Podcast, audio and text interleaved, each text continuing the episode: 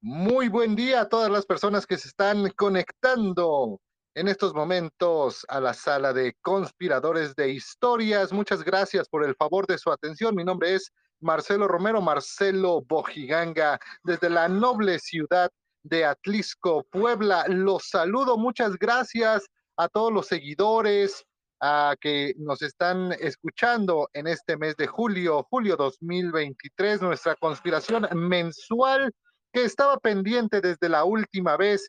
Gracias, gracias a todos por estar con nosotros en este segundo martes del mes de julio. Yo les recuerdo que Conspiradores de Historia se transmite todos los segundos martes de cada mes a las 8.30 de la noche, hora del centro de México, por supuesto, a través del patrocinio de puertaescénica.com, Puerta Escénica, tu acceso al arte, el portal en internet de Puebla para el mundo, puertaescénica.com, ahí podrás ver entrevistas, artículos, eh, también información del mundo del teatro y del mundo de la cinematografía. Repito, desde Puebla para el mundo, puertaescénica.com, tu acceso al arte. Ya nos acompañan los conspiradores Mario Ficacci desde la Ciudad de México y el maestro Sergio Soregui desde Ocotlán, Jalisco. Adelante.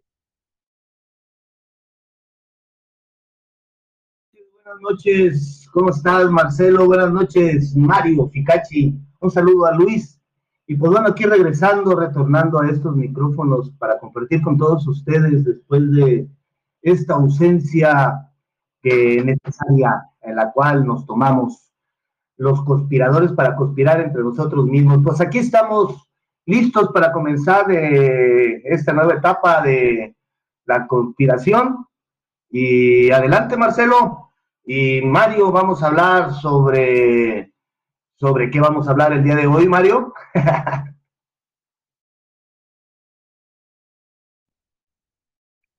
Sí, puedo, sí, Hola, eh, pues eh, yo quisiera expresarles mi, pésame por los momentos desagradables que han pasado, lo mismo Luis que tú, Sergio.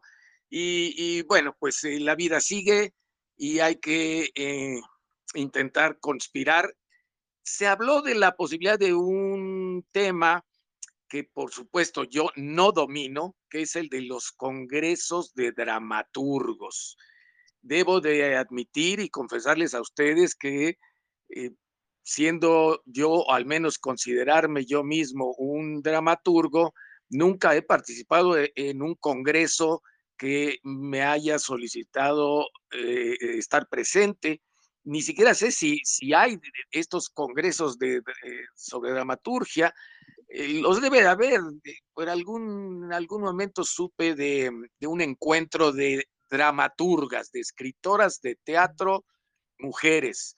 Y, bueno, ahí estaba mi amiga Estela, Estela Leñero, al menos, eh, este, Gilda Salinas, seguramente, no, no recuerdo cuántas personas más, pero mm, como dramaturgos, pues yo al menos no he participado en ningún congreso de ese tipo y ya les había yo comentado que pues sería yo más bien oyente de sus propias experiencias y no un ponente. Y para eso Marcelo tiene más claro entonces el tema de hoy. Saludos a todos. Gracias, maestro Ficachi. Eso, eso hay que anotarlo en la historia de conspiradores de historias. Este, después de, ya vamos para el segundo año, después de todos estos programas, al fin, un, un tema que no domina el maestro Ficachi, eso sí tiene que quedar en la memoria histórica de este programa, porque eso sí es inaudito, señoras y señores, el maestro Picachi con más de 50 años de experiencia en el mundo artístico, en el mundo teatral, en el mundo de la cultura, desde la Ciudad de México, que, que él nos diga que se considera más oyente en este sentido de los congresos de dramaturgia es verdaderamente loable, maestro, pero no, no es eh, por demás insólito, porque efectivamente eh, hoy, hoy planteamos hablar de estos famosos eh, congresos. Primero se había planteado el hecho de hacer el tema de los congresos teatrales. Yo sugerí que se tratara de congresos de dramaturgia porque efectivamente congresos de teatro como tal, pues hay varios, pero obviamente dije y mencioné qué papel jugaba eh, el, el estudio, la divulgación, el trabajo de la dramaturgia en estos congresos de teatro. Evidentemente, eh, el tocar la dramaturgia en estos congresos es mínimo o a veces nulo, ya que eh, yo también participé en algunos congresos cuando era todavía un poco más joven. En esos momentos, en aquellos congresos de teatro, te estoy hablando de, principios del año 2000, 2001, se, se le daba mayor importancia a el entrenamiento del actor y al entrenamiento del director en técnicas actorales, en técnicas de manejos de grupos.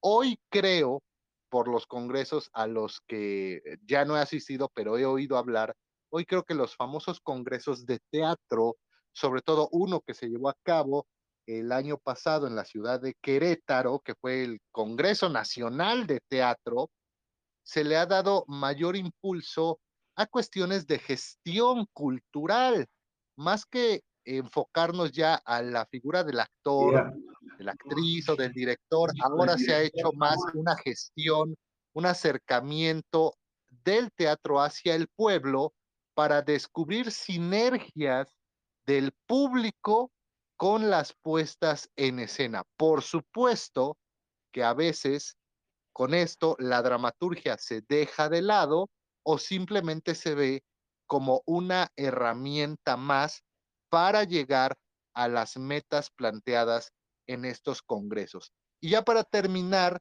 yo recuerdo que sí, si no es un congreso, debe ser un encuentro, el famoso encuentro de la joven dramaturgia, maestro Ficachi, ese tal vez sí lo ha escuchado hablar, donde entiendo se reúnen dramaturgos y dramaturgas jóvenes que que ahí sí no entiendo muchas veces por qué se limitan solamente a los jóvenes. Yo sé que porque son nuevas ideas, nuevas corrientes, pero se priva ahí, creo, de eh, colaborar con los viejos maestros. Paso la voz. Sí, sí, sí, este, mencionaste algo muy importante, la, eh, no sé si los congresos, pero todas estas cosas que están haciendo ahora con los artistas, cuando los reúnen, eh, por lo menos a nivel municipal, cada que te reúnen es, es para darte clases de, cómo venderte, ¿no? Te quieren hacer este eh, mercadotecnia, pues, ¿no? o sea, cómo vender, exacto, maestro, ya lo dijo, exacto, cómo vender, cómo, hacer carpetas de venta. Entonces, entonces yo les digo a ellos que, este, que está mal porque entonces estás obligando al artista a meterse a una línea y lo estás limitando en su, en su quehacer que para eso hay promotores, y a los promotores hay que mandarlos a preparar para que puedan vender lo que hacen los creadores. Pero creo que esto es tema de otro, de otro programa. Yo estaba recordando que allá cuando se inauguró el Centro de las Artes, nuestro Mario, no sé si te acuerdas, por aquellos años se hizo un congreso, eh, o, no, sé qué nombre tendría, pero era sobre el teatro naturalista. Y lo, eh, el tema principal era el padre del teatro naturalista, Bertolt Brecht. Hubo seminarios, hubo este, puestas en escena, hubo análisis de su vida. Este, no sé si recuerdas, eso fue, a mí me gustó mucho porque aparte era así como la presentación del Centro de las Artes y fuimos muchos dramaturgos, actores, bailarines, porque se trataba de todo esto. Y ahí profundizamos mucho sobre, sobre Brecht, la dramaturgia este, del teatro naturalista. Pero efectivamente creo que eh, reunir a los dramaturgos eh, eh, se, ha, se, ha, como quedado olvidado porque la dramaturgia ha pasado a ser un pretexto, ¿no? ¿Recuerdas, Marcelo, cuando decías que este, de pronto había grupos que podían hacer teatro sin texto? Yo recuerdo mucho ese programa porque yo defiendo que que no, este, que necesitas que decir algo para poderlo llevar a la escena, necesitas la idea desarrollada. Eh, pero esto, esto es producto de todo esto que nos han estado vendiendo, que lo importante es lo que ves y no lo que se dice. Creo que por ahí va. Paso la voz, Mario Ficacci. Eh, bueno, pues, eh, a ver, el Centro Nacional de las Artes se inaugura en 1994 y en noviembre, me parece, una cosa así, casi a fines del año. Y yo participé en un par de diplomados eh, aproveché estar cerca de Juan José eh, eh, Gurrola y tomé un diplomado en aquel entonces sobre performance y sirvió mucho, entre otras cosas, porque me acerqué a un genio, a un verdadero genio de, de, nuestro teatro, un enfant terrible que le dijeron de, joven, y siguió siendo un hombre sumamente creativo y eso valió que yo me acercara a su a su personalidad, a su vida, a su persona y, fue muy, muy agradable esa parte de estudio en el Centro Nacional de las Artes. También tomé un diplomado sobre fotografía porque el maestro Humberto Chávez Mayol, a quien por cierto le tengo perdida la pista, pues dio un curso muy, muy interesante sobre, sobre la traducción del lenguaje eh, fotográfico.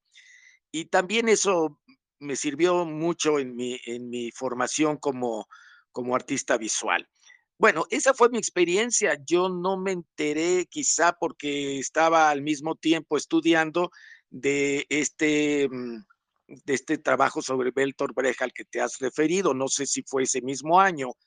Eh, fue de los primeros trabajos que se hicieron en el Centro Nacional de las Artes, llamar a Gurrola, llamar a Chávez Mayol, y yo enseguida me inscribí a esos dos, a esos dos eh, diplomados. Eh, por otra parte, te quiero decir, Marcelo, que yo acepto las cosas que no sé y las acepto ampliamente y ante todo público. Cuando ignoro algo, lo, lo tengo como una, no, no, tengo prurito pues para, para aceptar que ignoro algunas cosas. Y, bueno, serán 50 años de, trabajo, efectivamente, ya 51, eh, porque fue en 2022 que cumplí los 50 años de mi experiencia en, en, la cultura mexicana, inclusive diría yo que así de amplio, pero, pero no tengo ningún prurito en aceptar que soy ignorante de, de muchas cosas, de muchas cosas, no solamente de los congresos de, de dramaturgos que ya veo que, son pocos, contados y, poco, este, poco flexibles como para que me invitaran a mí, a alguno. Por otra parte, tengo que admitir que no he sido dramaturgo toda la vida. He sido dramaturgo a partir de que, de, que eh, se me ocurrió en 1979 este, hacer la adaptación, inclusive ni siquiera como obra original, sino la adaptación de una obra de un maestro rural eh, que tuvo mucho éxito y en la memoria de mucha gente aún está aquella dirección que me animé a hacer sobre la adaptación de una obra eh, de, este maestro rural, Abraham Caballero Arzate, que en paz descanse.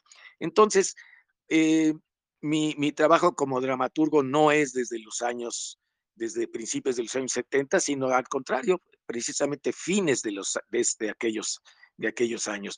Yo admito que, que desconozco cosas y que quisiera yo que hubiese un congreso ideal en el que se hablara de la dramaturgia, de la gestión, de las técnicas actorales o de, o de las no técnicas actorales, porque porque ahora se desecha mucho ya la técnica y, como en tiempos de Grotowski, que, que no quería que, se hablara de técnicas actorales, pero bueno, quizá el mismo Grotowski ahora estaría sorprendido de los enfoques de, estas reuniones de especialistas eh, eh, teatrales. Así que eh, nosotros debiéramos de pensar en un congreso ideal en el que se juntara Augusto Boal y Piscator y, y Grotowski mismo, Dubiñán, Antonín Artaud, el mismo Stanislavski, sería de lo más interesante que se voltearan a ver y que, eran, y que dijeran, ¿y tú oh. qué haces aquí? que no estás ya más que muerto, Brecht mismo, sería formidable, ¿no? Eh, que, que, los pudiéramos, este, los pudiéramos eh, hacer eh, virtualmente, que, que, que, se presentaran ante, ante sus compañeros de, de profesión. Bueno, paso la voz, querido Marcelo. Gracias, maestro Ficachi, para todas las personas que nos están escuchando. Sí, efectivamente, bueno, retomando los comentarios, eh, primero del maestro Soregi, eh, yo soy, eh, yo soy, a mí me gusta, más bien a mí me gusta hacer teatro con un texto. Por supuesto, podría ser un texto con muy poca, muy pocos diálogos, ¿por qué no decirlo así? Podría tener mucha, mucha acotación, pero al final tendríamos un texto y pequeños diálogos que nos encaminarían. Yo, eh, a mí me gusta que en mis talleres, en mi forma de hacer teatro, el, el actor, el actriz, el alumno, pues tenga un texto en sus manos. Siempre le repito a mis estudiantes, ¿no? Que, que cuiden su texto, que verdaderamente lo traten con respeto, eh, no, vaya, que no lo doblen, que no lo tengan como periódico en el bolsillo trasero de su pantalón, porque en el momento en que necesita recurrir a él, pues es verdaderamente deprimente cómo tratas eh, el texto que se te ha dado. Eh, y no me imagino haciendo un teatro sin el texto, sin darle la importancia a ese ser humano que hace muchos años, otrora decíamos que con él empieza el teatro, es decir, con el dramaturgo, porque para que empiece el teatro se necesitó de una persona, un, un, ser humano que ideara, que pensara en una idea para desarrollar una historia. A mí me enseñaron que el teatro empieza con el dramaturgo, con quien escribe la obra, para que después todos los demás, escenógrafos, iluminadores, actores, directores, Hoy también hay dramaturgistas y hay un montón de nuevas, eh, nuevos roles en el teatro, pudieran hacer algo así.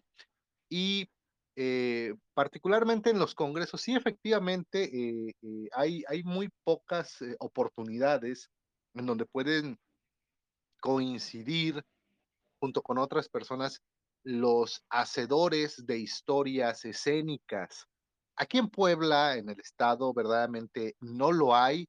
Eh, recuerdo, me parece que todavía se hacen, ya más esporádicamente, a menos que me equivoque, por ahí la comunidad de teatro de Puebla me lo dirá, las famosas, unas famosas jornadas alarconianas que se realizaban prácticamente todos los años en un conocido espacio aquí en la ciudad de Puebla que se llama Espacio 1900 con el eh, siempre eterno maestro Manuel Reigadas, que también siempre hacía su versión del tenorio.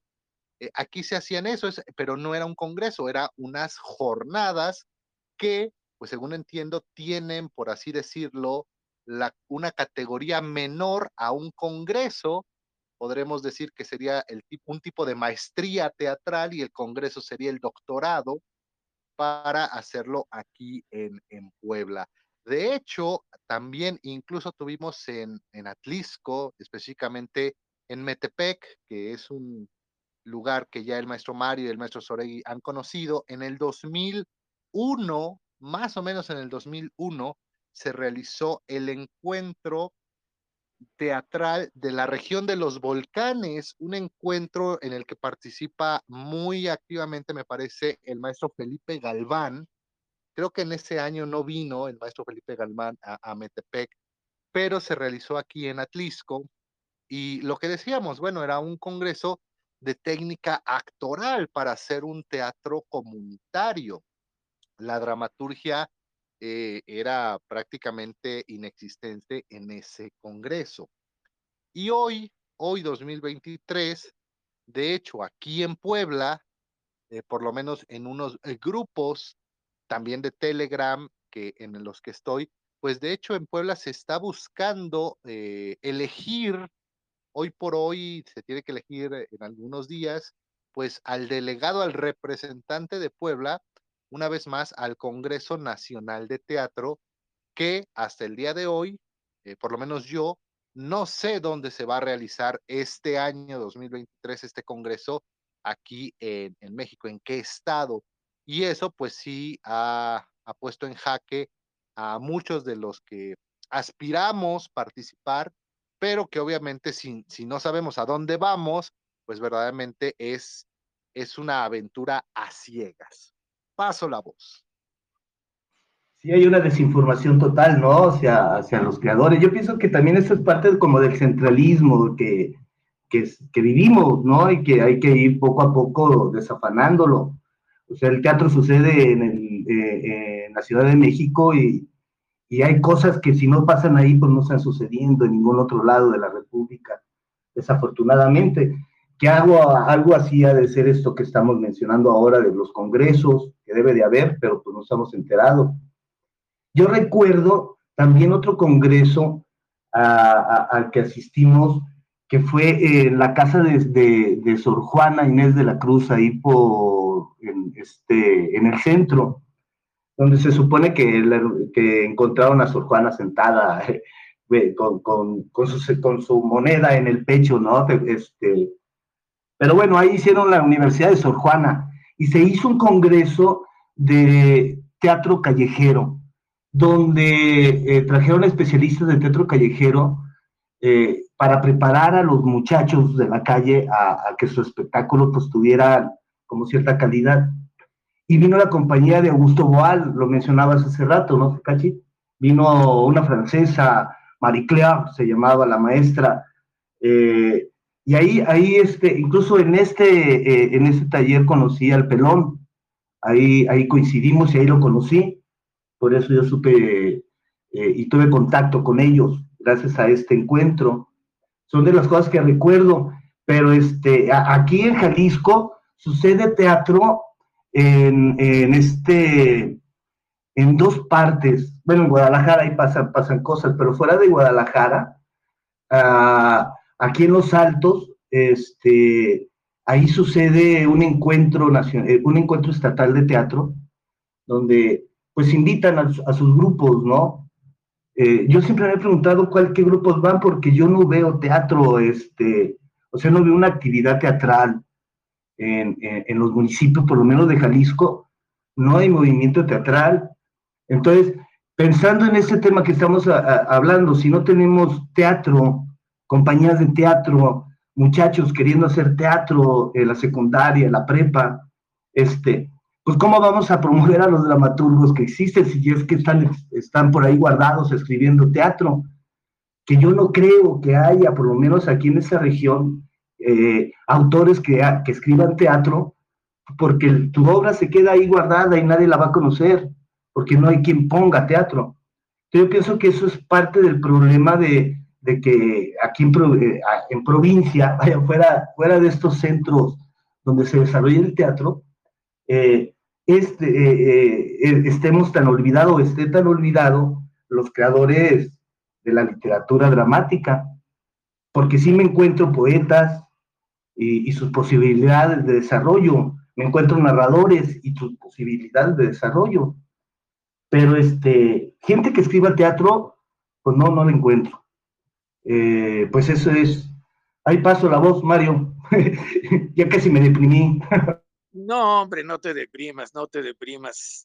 Lo que nos deprime a todos es la violencia en general que hay en la República y esto no es, no es cosa menor que impide que la cultura eh, florezca como quisiéramos, idealmente, como, como se nos ocurre que, que tendría que ser con grupos estudiantiles, con grupos profesionales, gente escribiendo, gente haciendo cine, gente haciendo poesía eh, en, todos los municipios y en las rancherías y en los caseríos, en fin. Eh, eh, si hay algo por lo cual sí darle un momento de reflexión y quizá inclusive de depresión, es, sería causado por este elemento violento que impide que la cultura tenga el lugar que merece. Pero bueno, eh, hablemos ahora, pues ya, parece que entonces no tenemos este, un, tema este, único. Eh, yo había comentado que fui a Dubái a un congreso. a un congreso relacionado con el Instituto de Teatro Internacional de la UNESCO, pero no fue un congreso de teatro ni de ni siquiera de teatristas, sino de representantes de centros internacionales de lo que es el Instituto de Teatro Internacional. yo fui como vicepresidente del Centro Mexicano de Teatro de la IT UNESCO, que ni siquiera podemos decir que es representativo de la comunidad teatral. Es un, es un centro, una asociación civil que, tiene una presencia cada vez mayor, eso sí, tengo que reconocerlo, pero que de ninguna manera yo iba representando a mi país. Eh, iba representando, repito, al Centro Mexicano de Teatro del cual formo parte. Bueno, pero pues 60 eh, países estuvieron en Dubái para votar, para ser tenidos en cuenta y votar por la nueva conformación de la institución que se llama Teatro Internacional, Instituto de Teatro Internacional de la UNESCO. Para eso fue que estuvimos ahí, se dieron algunas conferencias, hubo, hubo reciprocidad en términos de compartir ideas, eh, todo esto entre pasillos y, en, algunas, eh, en algunas exposiciones que, que, dieron algunos países de su forma de, eh, de enfocar sobre todo el teatro y las artes en países sufriendo guerra, en países en donde hay conflictos bélicos y eh, en países en los que eh, la migración ha influido de tal manera que se pierde una parte de la identidad y se requiere de, nuevas, eh, nuevos apoyos por parte del ITE UNESCO. Eso fue lo interesante que me pareció que, aprendí de, escuchar a otros países y lo que agota en este tipo de congreso, porque efectivamente fue el 36 Congreso del ITE UNESCO, eh, lo que agota es que los eh, idiomas reconocidos son el inglés y el francés. Y yo no soy eh, un parlante, no domino el, inglés a la perfección como si, como si fuese mi, mi lengua madre. Y entonces hay un esfuerzo adicional por estar atento a todas las conferencias, a todas las participaciones de todos los estados, de todos los países participantes. Y eso infiere además un gran, gran esfuerzo, créanmelo, porque son cuatro días en que empieza la actividad a las 9 de la mañana y se termina a las 11 de la noche, con los espacios para las comidas, por supuesto. Eh, sumamente eh, agotador, tres, cuatro, días fueron y después pues yo me di el lujo de, quedarme viajando durante unas cuantas semanas porque no iba yo a regresarme a los cuatro días a la Ciudad de México de ninguna manera. Para eso es que, he podido lograr hacer una, caja de ahorros y, este, ahora estoy enfrentándome a, pues, a las deudas que eso significa, pero eso es lo de menos. Gocé, vi teatro eh, eh, en otros países, ahí mismo en Emiratos Árabes Unidos también vi algo de teatro que se presentaba eh, por algún, como representantes de algunos países. México participó con, con un trabajo de Abramo Seransky en español, eh, que, me da mucho orgullo decir que fue muy bien recibido y, fue un, trabajo maravilloso de, de Abraham Seransky, llevando su laboratorio Libertad, eh, que está ubicado en la ciudad de Jalapa, Veracruz, porque yo repito, y como lo he mencionado en otros momentos en este espacio de los conspiradores, ya la descentralización eh, va por buen camino. Eh, y aquí hay un ejemplo. Quien nos fue a representar en términos artísticos fue Abraham Seransky y su laboratorio Libertad de veracruzanos, sobre todo. Y, así ha sido en otros, en otros momentos en que ha ido un grupo de, Tamaulipas eh, a, algunos congresos internacionales. Pero bueno, pues lo que debemos de, lamentar es que la cultura, repito, no tenga el florecimiento que merece en toda la República debido a la violencia. Marcelo. Gracias, maestro. Eh, Mario Ficachi desde la Ciudad de México. Yo le recuerdo que Conspiradores de Historias lo pueden escuchar todos los segundos martes de cada mes a las 8.30 de la noche, hora del centro de México. Por supuesto, patrocinado por puertaescénica.com. Puerta Escénica, tu acceso al arte. Gracias a las personas que se están conectando en esta conspiración, que se están uniendo al Congreso de la Conspiración Lidia Luna desde la ciudad de Puebla, también un saludo para, eh, para Requena, gracias por estarnos escuchando. Para la maestra Raquel Palomares, allá en el Estado de México, gracias también a José Enríquez, a Grace Cantorán, aquí en la ciudad de Atlisco. Gracias a todas las personas, a Legna Siuir, al señor José Luis Bede, que nos escucha lejos, Gaby Cruz en Los Ángeles, California, Muchas, eh, muchas gracias por el favor de su atención. Eh, quería comentar en, torno a estos eh, famosos congresos. El, en el 2021, más o menos por el mes de junio en la Ciudad de México, se llevó a cabo el Congreso Internacional que se denominó Sin Fronteras, Dramaturgismo en la Nueva Década.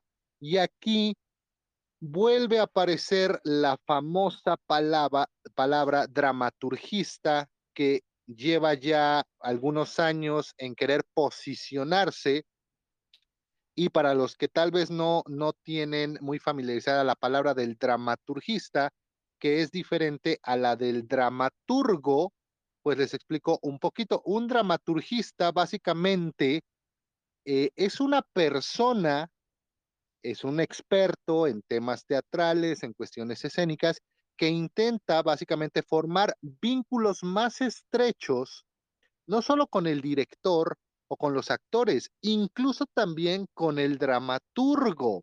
Me explico, el dramaturgo, quien es la persona que escribió la obra, puede llegar a ser también un dramaturgista, es decir, puede tener las dos denominaciones y entonces este dramaturgo ejerce un papel mucho más práctico al momento de hablar con el director y los actores para crear una obra mucho más rica. Obviamente este encuentro que se llevó a cabo en el 2021 este, pidió a sus, a sus participantes que examinaran cómo la dramaturgia vivía, respiraba y cambiaba durante los ajustes sociales, políticos y económicos que nos dejó el COVID-19. Por supuesto, esto fue en el 2021. Y para retomar el comentario final que hizo el maestro Ficachi, de que pues a estos congresos, a los dramaturgos, a, a, todos este tipo de reuniones, no se les ejerce mucho, mucha difusión y no se les fomenta demasiado.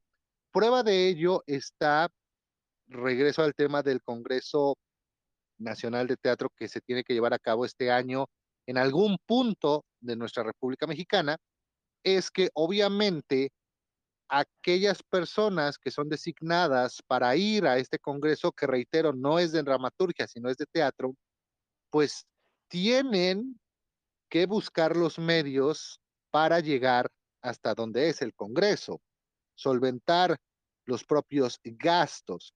Se dan casos importantes de que de alguna manera algunos grupos pueden gestionar recursos ante alguna institución, ante algún gobierno, ante alguna empresa para poder obtener recursos. Pero la mayoría de las veces eh, sabemos que cuando vamos a un congreso, cuando vamos a algún festival de teatro a presentarnos, cuando simplemente se nos invita a, presentarnos en algún espacio, sabemos que muchas veces es de nuestro propio pecunio, de nuestro propio ahorro, que utilizamos ese dinero para cumplir con este con estas invitaciones, con estos compromisos y que muchas veces pues es una inversión que no vas a poder recuperar, o por lo menos no en mucho tiempo, ya que uno seguirá haciendo teatro y tendrá que volver a ahorrar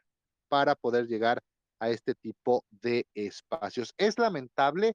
Sí es lamentable, pero también es muy enriquecedor. Eh, lo he vivido con la experiencia que tuve gracias a la invitación del maestro Soregui a Ocotlán, eh, maestro Ficachi, tal vez usted lo vivió también cuando nos aceptó la invitación aquí a Tlisco. Es muy satisfactorio realizar este tipo de viajes, aprender, conocer, desengañarnos muchas veces de muchas creencias, de muchas ideas que teníamos en la mente y sobre todo las alianzas y los amigos que se llegan a formar. Paso la voz. Sí, este, voy a regresar un poco al tema de los congresos y todo esto, porque eh, estaba pensando cómo influye precisamente la violencia eh, en este autismo de la creación teatral, ¿no? De, la dramaturgia. Entonces, este, estaba pues, ay, se me fue, se me fue la idea, chinguaguas eh, ay, Marcelo, ayúdame. ¿En qué? A ver, querido. A ver, querido. ¿Cómo te voy a recordar una idea Mario, que Mario. Yo sé que pensaste, caramba. Sí. E, e, esto solamente. Fue un Mira, lo que pasa, iba esto, iba esto.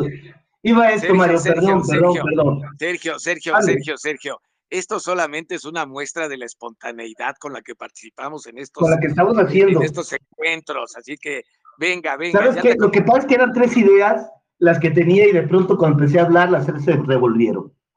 Estaba pensando en estos dramaturgos de ahora, los muchachos que nos están escuchando, que están escribiendo teatro, eh, las posibilidades que tienen de ir a un encuentro de esos donde vayan y conozcan a los dramaturgos, a las vacas sagradas, lo que nosotros le decíamos este, las vacas sagradas del siglo XX, ¿no? A Hugo Argüelles, a Carballido, a, este, a todos estos, eh, Héctor Azar, que de pronto eh, los que nos tocó la oportunidad de convivir con, con, ellos en el Distrito Federal, pues nos tocaba conocerlos en diferentes ámbitos, por lo menos esa fue mi experiencia personal. A casi todos ellos los conocí en reuniones personales, donde, donde coincidíamos y ahí estaban ellos, ¿no? Este, entonces las reuniones eran muy importantes para, para la promulgación del arte teatral en aquellos años 90, 80. Y, y entonces estos muchachos, no sé si estén teniendo esa oportunidad de conocer y convivir, porque vaya, yo en esas reuniones, yo estuve en reuniones donde estaba Luisa Josefina Hernández, Carballido, y todos ellos discutiendo sobre temas de dramaturgia. Ahí era donde yo aprendía de, todos ellos. Aparte de que tenía la oportunidad de tomar de pronto una clase particular con Argüelles o con algunos de ellos.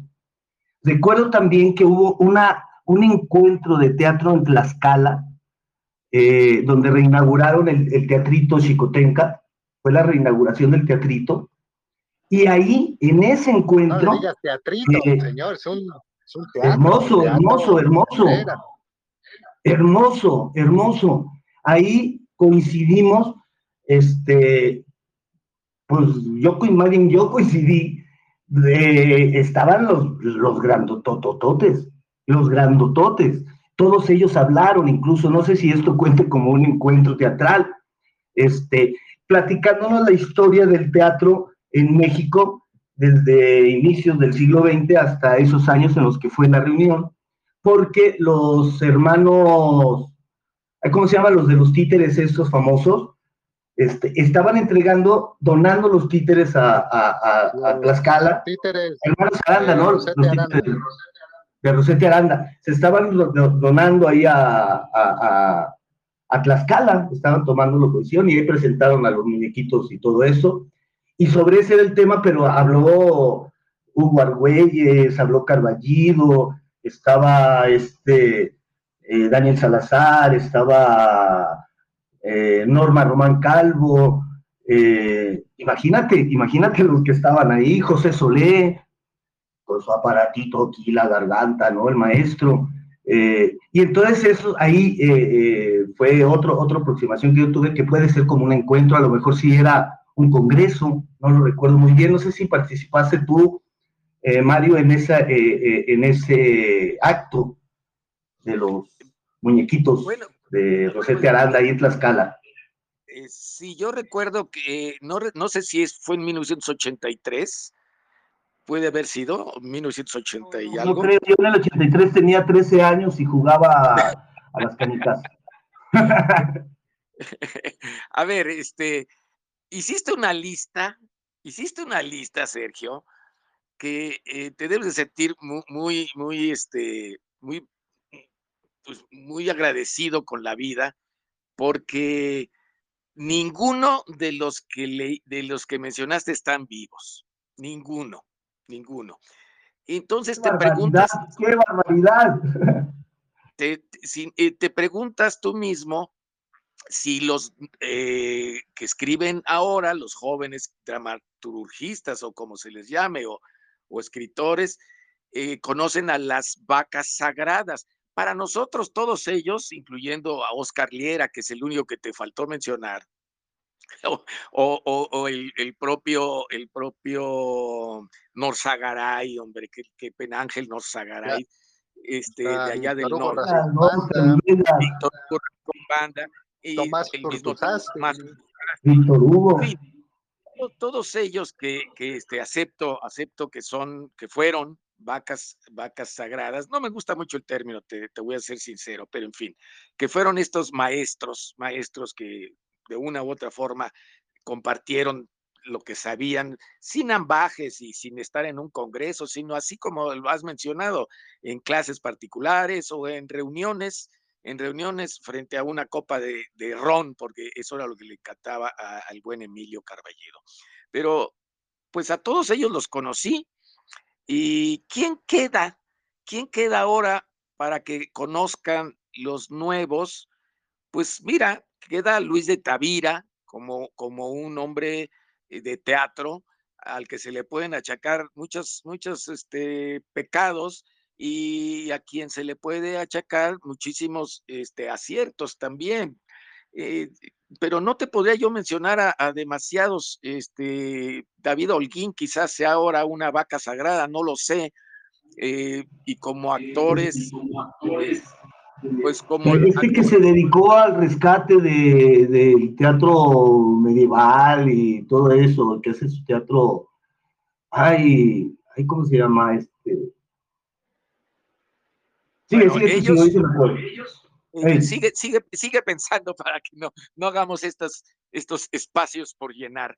Eh, pero eh, eh, te preguntas quiénes son los, los actuales maestros, pues los hay, los hay. yo no te puedo hacer una lista larga, pero bueno, pues uno abre, abre ahora la, la, cartelera de teatro y encuentras autores y directores que yo desconozco, por supuesto, algunos, con algunos me, he podido relacionar y mencionaré a, Michael Pérez, que está haciendo un gran esfuerzo por, un nuevo espacio, en un nuevo espacio que se llama Leyenda, y, gente como el propio Felipe Galván, que, entra eh, como, anillo al dedo para considerarlo un hombre que tuvo relación con todos los que hemos mencionado y que además es, una autoridad en, en muchos campos de la, de, los escritores y de la cultura mexicana.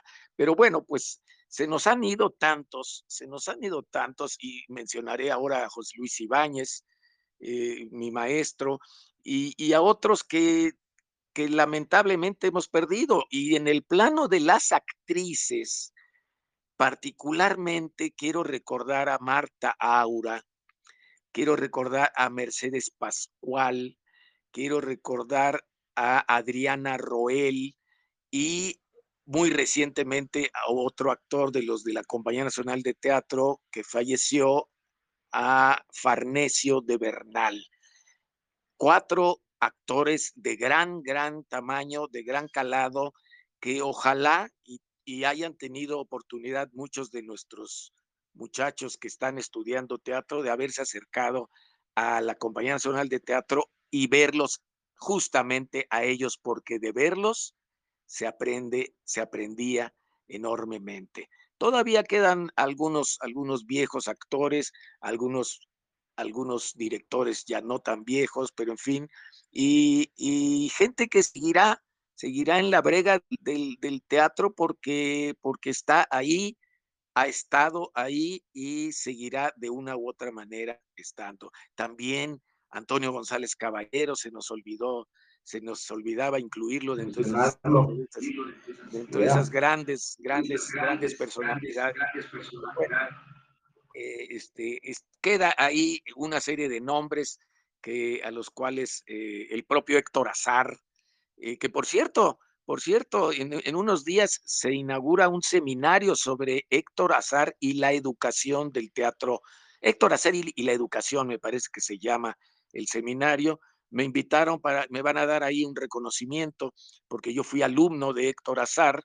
Me van a dar un reconocimiento porque se cumplen 50 años de presencia del Colegio de Bachilleres eh, este, en México y yo formé parte de, de, los funcionarios que echaron a andar los teatros, eh, que les apoyamos particularmente con una gran intensidad al teatro al teatro en los planteles de los, del Colegio de Bachilleres. Pero en fin, eh, hay ese seminario que va a durar desde julio hasta octubre y, convendría que ustedes estén al tanto de, de, este seminario organizado, entre otros, por otro maestro del Colegio de Bachilleres, Guillermo Navarro. Paso la voz.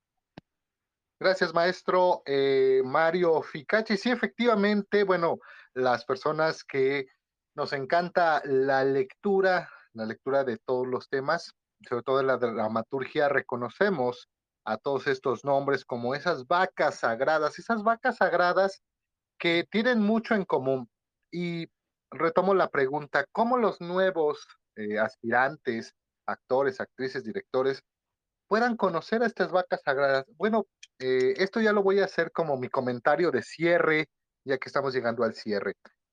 Ah, las nuevas generaciones están cada vez más eh, mediatizadas a través de los medios tecnológicos.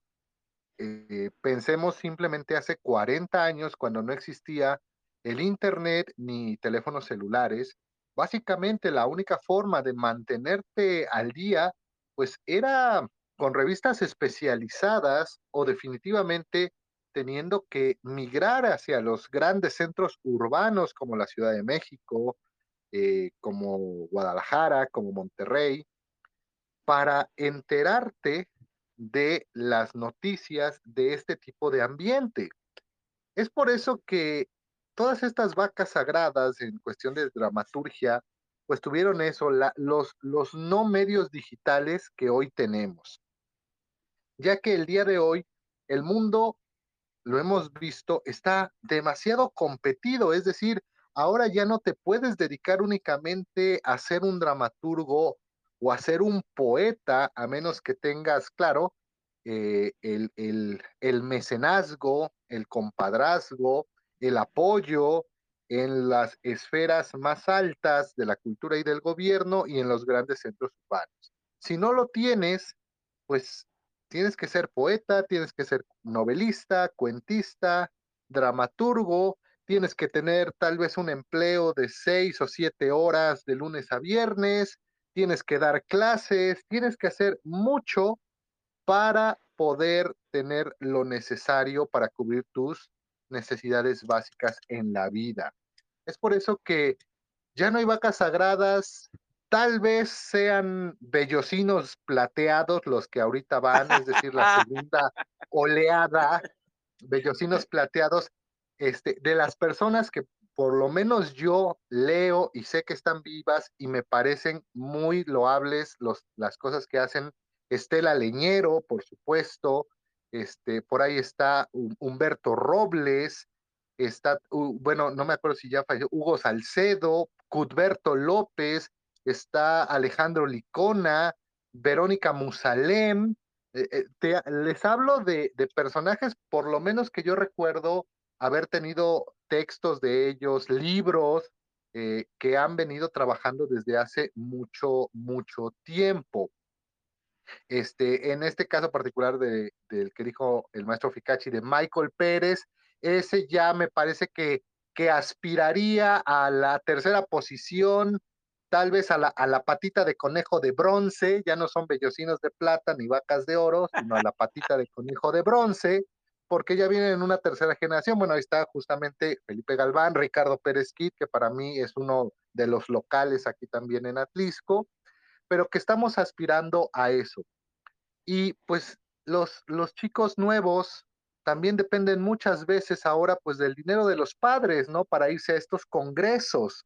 Es decir, antes, tal vez el maestro Soregui no me deja mentir, pues antes, este, pues te ibas a Ciudad de México a estudiar y este, y como dices, eras estudiambre, veías cómo caramba obtener dinero para comerte una lata de atún, para pagar una renta congelada en un cuartito alejado, pero no te podías perder el estreno teatral de la Compañía Nacional en Bellas Artes, así fueras foráneo y vivieras en el Estado de México. Realmente, eh, pues un nuevo mensaje a las nuevas generaciones que están haciendo teatro, como, como aquí ya es premisa, chicos, el mejor consejo que siempre se les da es leer, leer, leer y leer. Así es, chicos. Lean, lean, cómprense libros de dramaturgia. O sea, ¿por qué la dramaturgia no se difunde? Pues porque no la leemos. Y si no se lee, pues ¿para qué la publican? Simplemente es un círculo vicioso. Este sería mi comentario de cierre. Paso la voz. Sí, estás hablando de generación, cosas generacionales, ¿no? Este, ya decir quién es de nuestra generación, si son, si son o no son vacas sagradas, eso le tocará decir a la historia. Yo creo que eh, una de las cosas que se perdieron eh, en estas últimas décadas en la sociedad completa fue eh, el conocimiento de que somos historia, ¿no? La sociedad contemporánea ignora que es historia, ignora que sus, que sus acciones son historia, porque vivimos eh, al día, vivimos para cumplir este, para sobrevivir el día, y entonces ese pues eso nos quita la otra posibilidad. Y yo creo que eh, es generacional. Los chavos que están escribiendo ahora teatro deben de conocer a los que escribieron teatro la vez la, su generación anterior para aprender de ellos, así como como ha sido el teatro, porque el teatro ha pasado de generación en generación. Entonces los muchachos de ahora tendrán que entender que es una nueva generación y tendrán que entender que les falta algo de información que les está quitando el Internet por el exceso de información. Eso es una paradoja, eh, pero eso es lo que está sucediendo. Hay tanta información en Internet que les quitó la posibilidad de acceder a ella. No sé cómo sucede aquí, a lo mejor la psicología nos podría ayudar. Mi consejo es de que eh, en, provincia, fuera de estas grandes ciudades, grandes locales donde se hace teatro, que los artistas que están por ahí, que estamos por ahí regados en el municipio, debemos de hacer unión, debemos de juntarnos y hacer sociedades, hacer eh, estas reuniones semanales donde convivamos los pintores, los poetas, los narradores, los teatreros, ¿sí? Y de esta forma crear una comunidad que se desbarató, que la deshicieron, esta comunidad de artistas locales, de tal forma, ¿por qué? Porque el, pintor anda trabajando de albañil, eh, este, cosas así, entonces regresarles, hay que regresarle al pueblo, hay que regresarle a las bases la oportunidad de ser artista, que se las quitaron, no se creen artistas, y como no se creen artistas, pues no hacen arte, para hacer arte hay que creerse artista, porque si no, no lo vas a hacer. Si te vas a sentar a escribir teatro, es porque vas a escribir lo mejor que puedas. Eso es el arte. Es, es eh, eh, escribir, pintar, poner en música lo mejor que pueda lo que yo estoy viendo. Eso es el arte. Porque estoy tratando de comunicar esto que yo estoy viendo. Entonces, si no tengo esa responsabilidad en mi mente, pues entonces no voy a investigar y no me voy a ir a la casa, al Distrito Federal, a, dormir en una banca para poder investigar y llegar a esto que me estoy cuestionando. Lo primero es entender que uno es artista y que el artista, pues no es una, o sea, el ser artista no es una opción, no es algo que yo elegí, es algo que soy artista. El artista nace y ve lo que está viendo, por eso es una necesidad de crear. Y entonces hay que recuperar esto para que se pueda dar un movimiento a nivel nacional. Hay que decirle al cantante que está ahí en la cantina, que canta maravilloso, pues que es un artista y que está cantando en la cantina por culpa de todo lo que estamos hablando, de todo esto. Pero si él no sabe que es artista, se va a pasar la vida, como dice la canción, muere en genio sin saber de su magia concedida mucho tiempo antes de nacer. Y yo con esto me despido, chicos. Son, son historia, somos historia. ¿Qué tan importante es la historia que estás escribiendo? Eso es responsabilidad de cada uno. Y con esto cierro. Mario. Pues me toca cerrar también y, y, voy a intentarlo, voy a intentar hacerlo con algo positivo, tanto idealista quizá. El mexicano toca la guitarra, toca la flauta, se acerca y, golpea eh, un tambor. Y somos músicos y somos poetas y todos tenemos algo de, de, poetas y locos, como, como dice por ahí algún refrán. Y eso salva, eso es sano, eso termina por eh, permitir el desarrollo humano de calidad. Entonces, mi comentario tendría que centrarse en lo que he descubierto del el mexicano en 50 años de mi experiencia cercana al teatro. Y es que hay una gran explosión de creatividad, esté en la Ciudad de México, esté en Reynosa, Tamaulipas, esté en Tijuana o en Chiapas.